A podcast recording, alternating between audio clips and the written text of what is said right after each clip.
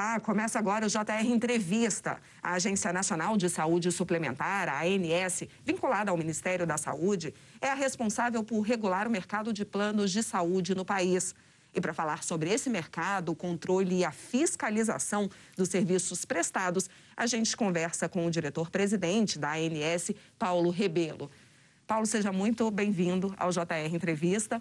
Eu começo já te perguntando, você tomou posse muito recentemente na ANS, agora meados de julho, não foi isso? Isso, olá Renata, um prazer estar aqui com você. De fato, eu tomei posse no dia 13 de julho, agora de 2021. Agora, o que, que foi que aconteceu? O seu nome foi apresentado é, para a ANS e aí no meio do caminho o presidente Jair Bolsonaro resolveu tirar o seu nome, seu nome já tinha sido aprovado, depois ele desistiu da ideia. Que resistência foi essa? Não, na verdade, meu nome havia sido indicado desde dezembro do ano passado, quando eu seria sabatinado. Inclusive, o atual ministro da Saúde, Marcelo Queiroga, também estaria nessa lista comigo para figurar como diretor da agência. O fato é que ele assumiu a, a, o Ministério da Saúde e, o, em razão da pandemia, ficamos nesse ato aguardando que houvesse um, um esforço concentrado no Senado para que tivéssemos a sabatina. O fato é que, na véspera da Sabatina, o ministro da Saúde, Marcelo Queiroga, ele entendeu que era melhor aguardar a, a, a, próxima, agora em agosto, ou seja, a retomada do Congresso, para que ele indicasse todos os nomes dos diretores da agência. Então, acabou acontecendo esse mal entendido, eles tirou meu nome, mas logo depois o ministro é, é, retomou a permanência do meu nome e o presidente, na, na mesma hora, ele ele manteve a minha indicação e eu fui sabatinado, levado para o plenário e tomado posse. Então não teve um ruído aí, não? Digamos que um mal entendido. Agora, quais são os desafios aí, é, você que está tomando posse agora, é, para poder comandar a ANS? Olha, é um, um setor extremamente importante, quase 5% do PIB é da saúde suplementar. Então, nós temos 48,2 milhões de beneficiários, ou seja, um quarto da população está no setor. Agora, um setor extremamente heterogêneo, um setor que tem vários atores e vários atores com interesses divergentes. Então, a, a, a nossa, o grande desafio da agência é você conseguir um equilíbrio. Eu brinco que a gente tem que olhar a floresta como um todo e não apenas uma árvore. Então, é esse o nosso grande desafio, é buscar que o, o consumidor seja atendido dentro do prazo, é, com uma, uma saúde de qualidade, que o prestador ele esteja cada vez mais qualificado e entregue uma assistência de saúde adequada para o beneficiário e a operadora ela faça a gestão dos seus beneficiários e mantenha-se saudável economicamente para que não haja qualquer descontinuidade no serviço aos beneficiários. Agora você começa tomando posse diante já de uma polêmica. Isso porque o presidente Jair Bolsonaro vetou é, aquele projeto de lei que determinava que tratamento para câncer é, fosse tratamento oral, né, para câncer fosse oferecido e fosse pago pela, pelos planos de saúde. Como é que fica agora essa história? Porque pegou mal, né? Olha, vou só retomar. Esse é um projeto que começou com a senadora Ana Amélia em 2014 em que ela entendeu que, na verdade, nós deveríamos entregar esses medicamentos antineoplásicos orais nos domicílios dos beneficiários. É, mas que ela deixou uma, uma, uma, questão que a agência deveria fazer avaliação de tecnologia em saúde, ou seja, é, a gente observa o custo-efetividade, o impacto orçamentário, então nós tratamos da segurança do paciente, ou seja, se aquele, aquele medicamento é o mais adequado para o beneficiário. Então, dito isso, agora recentemente, acredito que em razão da pandemia, eh, houve um, um, projeto de lei que começou com o senador Regufe, tendo sido aprovado à unanimidade pelo Senado Federal, depois desceu, foi para a Câmara, eh, eh, a Câmara Federal, e em paralelo a isso, nós começamos a fazer ah, um novo rol que é onde é um, um, procedimento que nós fazemos, que todas essas novas tecnologias pass precisam passar por esse, esse instrumento, essa, esse, esse rito nosso. Então, o que aconteceu? Nós reduzimos, que antes eram de dois anos, nós reduzimos para um ano e seis meses.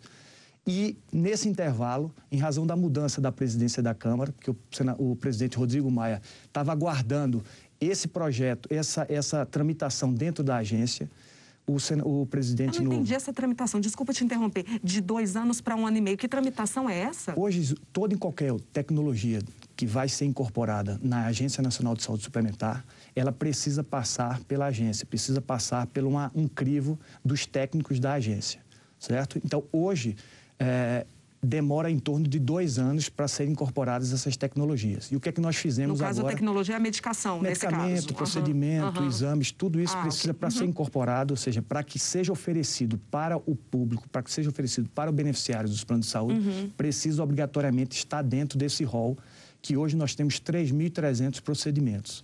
Então, é, é, em razão disso, nós fizemos uma redução desse processo. Ao invés de dois anos, nós estamos reduzindo para até um ano e meio. E ao contrário do que era anteriormente, ou seja, você tinha uma janela específica para que você apresentasse essa nova tecnologia. Agora a submissão é contínua, ou seja, todo e qualquer consumidor que queira apresentar, associação médica, ou seja, toda e qualquer pessoa que quiser apresentar uma nova tecnologia, ela pode apresentar na agência a qualquer tempo para que a gente possa examinar. Então, houve esse, esse, essa tramitação, nós aprovamos esse, essa norma, vai entrar em agora em vigor a partir de 1 de outubro, só que o, Sena, o Congresso, na verdade, a Câmara, ela antecipou, antes mesmo de ter concluído a análise junto à Comissão de Seguridade Social, o presidente Arthur Lira pautou esse projeto e foi aprovado, fazendo com que todos os antineoplásicos orais que forem aprovados pela Anvisa sejam automaticamente incorporados ao rol da agência e os operadoras têm que entregar. Obviamente, isso tem um impacto absurdo nas operadoras. Nós vivemos num, ao princípio de mutualismo e isso precisa ser mensurado, até para qual valor que vai ser cobrado para o beneficiário. Então, o presidente entendeu essas questões, avaliou que precisaria ser vetado para que pudesse ser melhor avaliado pelas comissões e aí eu acho que agora a gente vai, vai poder em razão desse veto, conversar com o Congresso, explicar quais são os benefícios que se tem por fazer uma avaliação de tecnologia de saúde e não submeter e aprovar, é, é, vamos dizer, sem que haja essa, essa análise. Agora, quem tem câncer tem pressa, claro. Um ano e meio, eu estou falando como leiga e como é, alguém que tem plano de saúde. Um ano e meio não é tempo demais para a gente poder esperar para que um tratamento seja incorporado, porque é, esse tratamento oral, ele teoricamente ele facilita muito a vida de quem está doente. Perfeito. É uma pergunta importantíssima, que é bom que se diga que é o seguinte: hoje nós já temos no nosso rol 58 medicamentos para antineoplásicos orais. Ou seja, não é que nós não, não, não incorporamos esse tipo de medicamentos. No último rol foram incorporados 19. O fato é que ficou uma, um paralelismo em que é, ter a necessidade de incorporar e a, a, a, nunca foi incorporado. Essa que é, o, é, esse mito é importante que seja dito, porque hoje nós já temos 58 medicamentos incorporados no rol e aquela pessoa que tem a necessidade de tomar esse tipo de medicamento, ela vai ser sim atendida pela sua operadora, uma vez que nós já o incorporamos e já o aprovamos dentro do nosso rol. Ou seja, essa discussão então seria para acabar acrescentando novos medicamentos, isso. é isso? O que me preocupa nessa questão é você começar a nivelar por baixo, porque da mesma forma que você tem, você vai incorporar um medicamento que tem uma qualidade efetivamente analisada pela agência, que comprovadamente ela é segura, você pode encontrar ou incorporar um determinado medicamento que tem uma, uma, uma eficácia baixa. Então, a avaliação de tecnologia e saúde é importantíssimo para que isso seja existente. Não há nenhum país no mundo, nenhum país no mundo que não exista avaliação de tecnologia em saúde. Se, se, quer, se vamos querer discutir o prazo, eu acho que a, agência está, as nossas normas são dinâmicas, a gente consegue discutir, consegue dialogar. Agora, não dá para, em segurança do próprio beneficiário, a gente precisa que esse tipo de, de, de procedimentos, essa avaliação, seja é, seja respeitada. Entendi. Agora, vamos falar de queixas da ANS. De acordo com, o, com os dados do primeiro semestre, as queixas cresceram 23% se comparado ao mesmo período do ano passado. Por que, que isso aconteceu? Olha, eu acho que é uma, é uma é um, em razão da pandemia, acabou acrescentando um pouco essa, esse número de reclamações.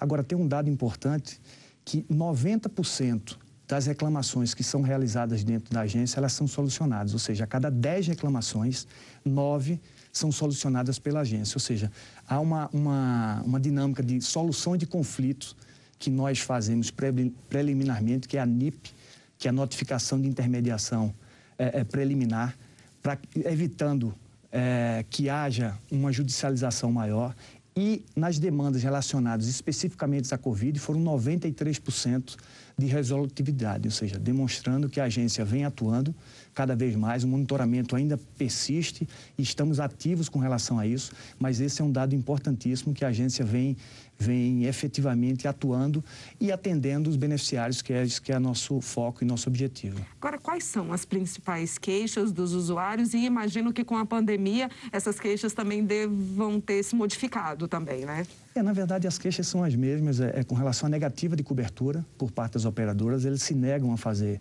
essas, esses exames, uhum. essas questões. Ah, e, a, e, aí, em razão da pandemia, os exames, os exames é, é, é sorológicos e os exames RT-PCR, que são aquele teste padrão que nós incorporamos logo no começo da pandemia, as operadoras, por algum motivo, estavam atrasando, uhum. e em razão disso, acabou aumentando o número de reclamações nesse sentido. Ok. Bom, e você pode assistir ao JR Entrevista na Record News às 10h40 da noite, no portal R7, no Play Plus, no Jornal da Record, no JR 24 horas, à meia-noite e meia, e também nas nossas redes sociais. Ainda falando de exames e queixas, Hoje, o que, que a ANS entende em relação a esses exames, justamente PCR, exame sorológico? Os planos de saúde, eles têm que atender esse tipo de exame? Tem por obrigação atender. E a... tem um prazo? Tem. A princípio, nós tínhamos incorporados esses, esse URT-PCR, que é o teste padrão uhum. para detecção do Covid. Logo em março de 2020, nós fizemos essa aprovação. E nós temos uma resolução específica com relação a alguns prazos. E, e prazos eram de três dias. Obviamente, a gente estava olhando em razão da dinâmica da, da, da, doença, em que havia a necessidade de até sete dias fazer esses exames, o que é que nós fizemos? Nós reduzimos esse prazo, ou seja, tornamos imediato, ou seja, é uma situação de emergência, urgência e emergência. Uma vez apresentando, a operadora tem que cobrir de imediato para que o beneficiário seja atendido. Agora, existe também um prazo, por exemplo, ah, eu fiz um PCR hoje. Daqui 15 dias eu estou com sintoma de novo é, posso pedir também para fazer ou, ou a, os planos de saúde eles têm essa garantia de poder estender aí um exame do outro, espaçar né, um exame do outro? Tem uma diretriz de utilização que está é, tá dentro desse rol que eu mencionei anteriormente, em que estabelece essas questões. Obviamente, uma vez você já tendo feito esse RT-PCR e tendo sido detectado sendo positivo, não há necessidade de você fazer esse outro teste, que seria um teste sorológico. Então, são situações que precisam ser previamente analisadas para ver se o beneficiário vai ter direito ou não é, é, é, à realização desses exames. Agora, vamos mudar de assunto. A boa notícia é que, pela primeira vez, eh, os planos de saúde individuais e familiares vão ter o valor das mensalidades aí reduzidos. Quanto que é essa redução? Que boa notícia é essa? Quantas pessoas vão ser atingidas aí, falando positivamente nesse sentido? Bem, de fato, foi o primeiro ano na história, de 21 anos de agência, em que houve uma redução do, no número de reajuste. Um percentual de menos 8,19%, que é o que foi aprovado, e o reflexo disso é exatamente a redução do número de utilização no ano passado em razão da, da pandemia, do isolamento social.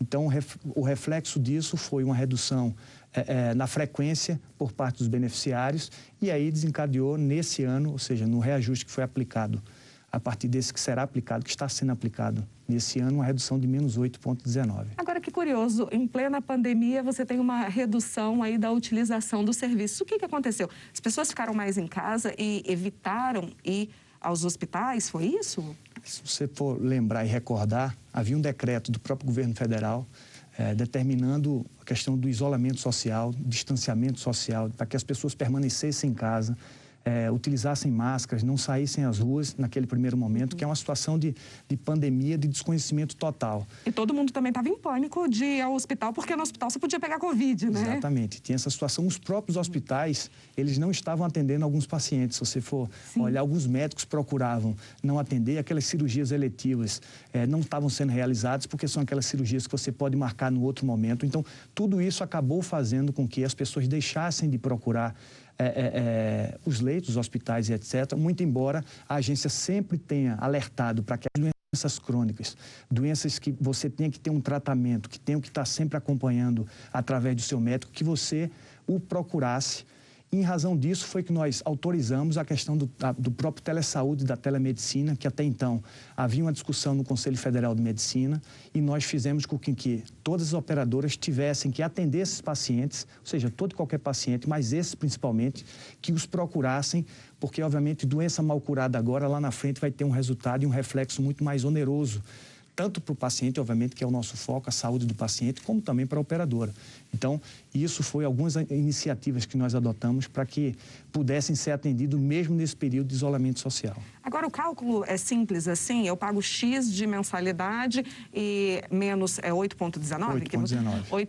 Então, aí eu vou calcular menos 8,19%. É um cálculo simples assim? Ou existem índices que se aplicam de acordo com cada perfil de paciente ou perfil de plano de saúde? Só, nesse caso específico, nós estamos o 8.19 se aplica aos contratos individuais ou familiares, uhum. que dá, um, um, dá 8.1 milhões de beneficiários, ou seja, esse é o nosso público-alvo. Isso é para todo mundo?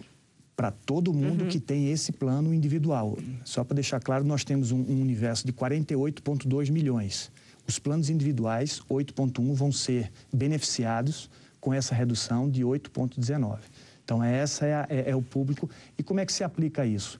Você tem, vamos trabalhar na hipótese para ficar mais claro para todo mundo, você tem 100 reais, que é o valor que você paga. Você vai deduzir desses 100, 8,19 e é o valor que você vai ser pago. Agora, Renata, só lembrando que no ano passado a agência fez uma, uma, tomou uma decisão, em razão exatamente da pandemia, nós suspendemos o reajuste em setembro de 2020 a dezembro de 2020. E essa, e essa suspensão fez com que é, é, você deixasse de pagar naquele ano, em razão das consequências da pandemia, mas haver a necessidade de você pagar retroativo ao longo de 2021. Hum. Então, ou seja, esses quatro meses que você deixou de pagar, o beneficiário deixou de pagar, daqueles planos individuais, eles vão ter que pagar ao longo de 2021 12 parcelas iguais, sucessivas, sem juros e correção. Então, o seu boleto, quando você for receber, você vai receber de forma detalhada, que na nossa decisão foi nesse sentido, você paga os 100, o, o, o valor que seria deduzido de 8,19 e informa também, tem que estar informado o valor da parcela. Da é, diferença. Da diferença que está sendo cobrada agora. Agora, e esse desconto, esse reajuste, porque a gente está falando de planos individuais ou isso. familiares, não é isso? isso? Agora, e os planos empresariais? Como é que ficou esse reajuste? Bem, os planos empresariais, nós, nós o acompanhamos e regulamos também. Obviamente, tem duas características. Um plano que tem até 29 vidas, que nós damos um tratamento diferenciado, que é o chamado pool do risco, pool de risco, que é um agrupamento que nós fazemos. Toda operadora que tem esses, essa característica de, de, de contrato até 29 vidas, a gente coloca como se fosse no único contrato, com o intuito de diluir o risco entre todos esses beneficiários. Lembrando que nós trabalhamos no princípio do mutualismo, ou seja, é um grande público e cada um tem que, que de alguma forma, é, é, é compensar a utilização de outro. Esse é o, é o modelo, é o princípio que é aplicado na, na saúde suplementar. Então, nesse caso, até 29 há esse tratamento, então tem que ser um percentual único para todo esse público, até 29, a operadora que faz essa aplicação desse.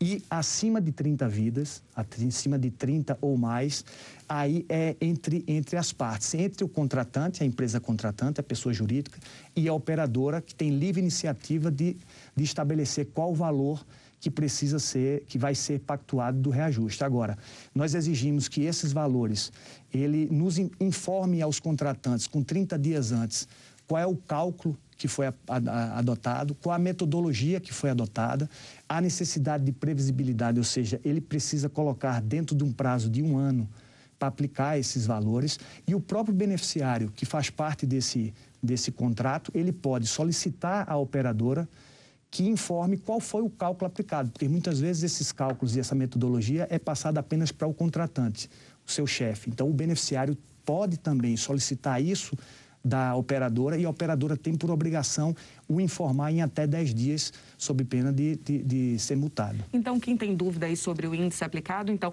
ou pode solicitar é, pela operadora, existe um aplicativo também, algo que facilite? Você entra em contato diretamente com a operadora, através da operadora, para fazer essa, essa solicitação e não sendo atendido, você entra em contato com a agência, o 0800 701 9656. 0800 701 9656 e tem o nosso site também que você pode é, preencher um formulário e também será atendido. Tá ótimo, obrigada. Bom, o JR Entrevista vai para o intervalo. Na volta, a gente fala mais sobre o impacto da pandemia no atendimento dos planos de saúde. Até já. Estamos de volta com o JR Entrevista. Aqui com a gente o diretor-presidente da ANS, Paulo Rebelo. Fiquei com uma dúvida do bloco anterior. Você disse que o desconto nas mensalidades de 8,19% foi porque as pessoas, nesse período mais crítico de pandemia, isolamento, as pessoas procuraram menos os hospitais. Eu, a gente imagina, espera que a pandemia agora, no fim do ano, as pessoas estejam vacinadas e a vida volte ao normal a vida voltando ao normal, as pessoas vão voltar a procurar é, consultas, irem ao hospital com mais frequência. Significa que essa boa notícia de um reajuste, um desconto de 8,19%, no ano que vem as coisas vão voltar ao normal e não vai ter desconto? Olha, a gente tá, continua monitorando o setor. Obviamente é muito cedo para a gente avaliar se vai haver ou não essa, esse aumento da frequência comparado ao ano anterior, mas o que eu posso dizer é que a agência é, monitora mês a mês como é que está acontecendo, qual o movimento que está vindo do, do, do setor para ver se essa sua afirmação se confirmará ou não. Agora, o, a ANS está discutindo com outras entidades a inclusão de mais um teste contra a Covid aí no rol de serviço. Que teste é esse? Como é que funciona? Olha, o próximo teste que nós estamos analisando agora é o teste do antígeno.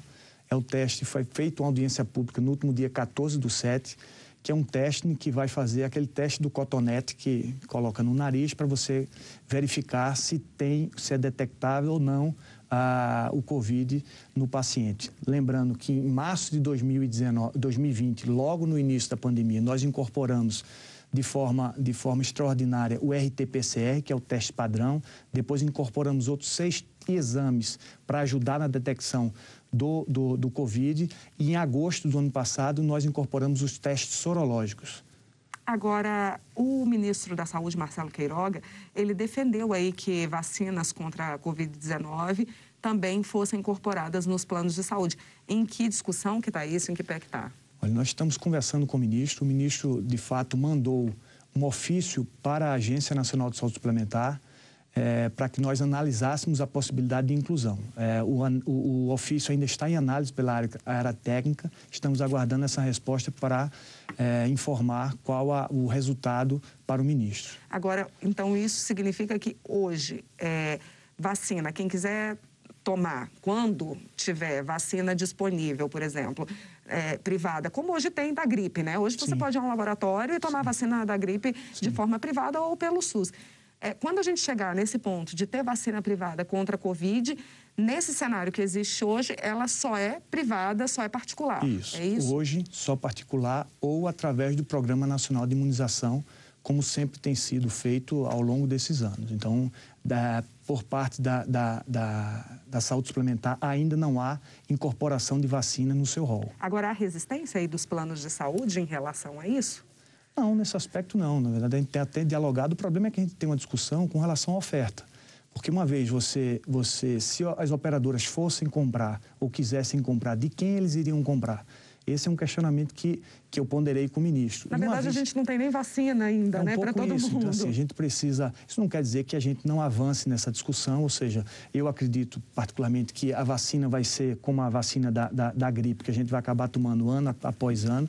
Então, essa é uma discussão que a gente precisa enfrentar, precisa ser através do diálogo, sentando numa mesa, é, conversando com a área técnica e a gente pode avançar. Então, na verdade, essa discussão ela é muito mais para frente. Seria no caso aí de uma vacina que a gente tem que ficar reforçando. Isso, até porque pelo, pelas informações que nós obtemos através do, do, do próprio jornais, é, já há uma já há um número de vacinas suficiente adquiridas pelo governo federal para poder vacinar toda a população. Então a gente precisa aguardar essa vacina chegar, porque obviamente até o final do ano há uma sinalização de que toda a população brasileira será vacinada, para aí sim a gente começar a discutir de que forma isso será incorporado ou não, ou se deverá ou não ser incorporado no rol. Tomara que seja. Bom, e a gente vai para um rápido intervalo no próximo bloco, a dívida dos planos de saúde com o SUS. Até já. De volta com JR Entrevista. Hoje o nosso convidado é o diretor-presidente da ANS, Paulo Rebelo. Uma lei determina que o atendimento de quem tem plano de saúde e é atendido pelo SUS, então deve ser ressarcir o SUS por esse atendimento. Mas os planos recorrem aí e a dívida é de quase 3 bilhões de reais. Como é que fica isso? Como é que é essa discussão? Olha, na verdade tem uma, uma lei 9656, que é a lei dos planos, no seu artigo 32, estabelece que todo e qualquer beneficiário de um plano de saúde que for atendido pelo SUS, é, ele precisa, o plano precisa ressarcir, tem um percentual de 1,5 além do valor que é pago pelo, pelo Ministério da Saúde, então você precisa fazer esse pagamento. O fato é que é um processo, um processo é, é, é que precisa ouvir as partes, porque você precisa analisar se essa pessoa que está sendo atendido naquela determinada localização, se, ela, se o plano dela é atendimento nacional, se é atendimento regional. Então, Você precisa tem... entender o porquê que ele foi atendido pelo SUS, é isso? Não é atender o porquê. Na verdade, a, a, a legislação, a Constituição permite que todo qualquer brasileiro seja atendido pelo Sistema Único de Saúde. Uhum.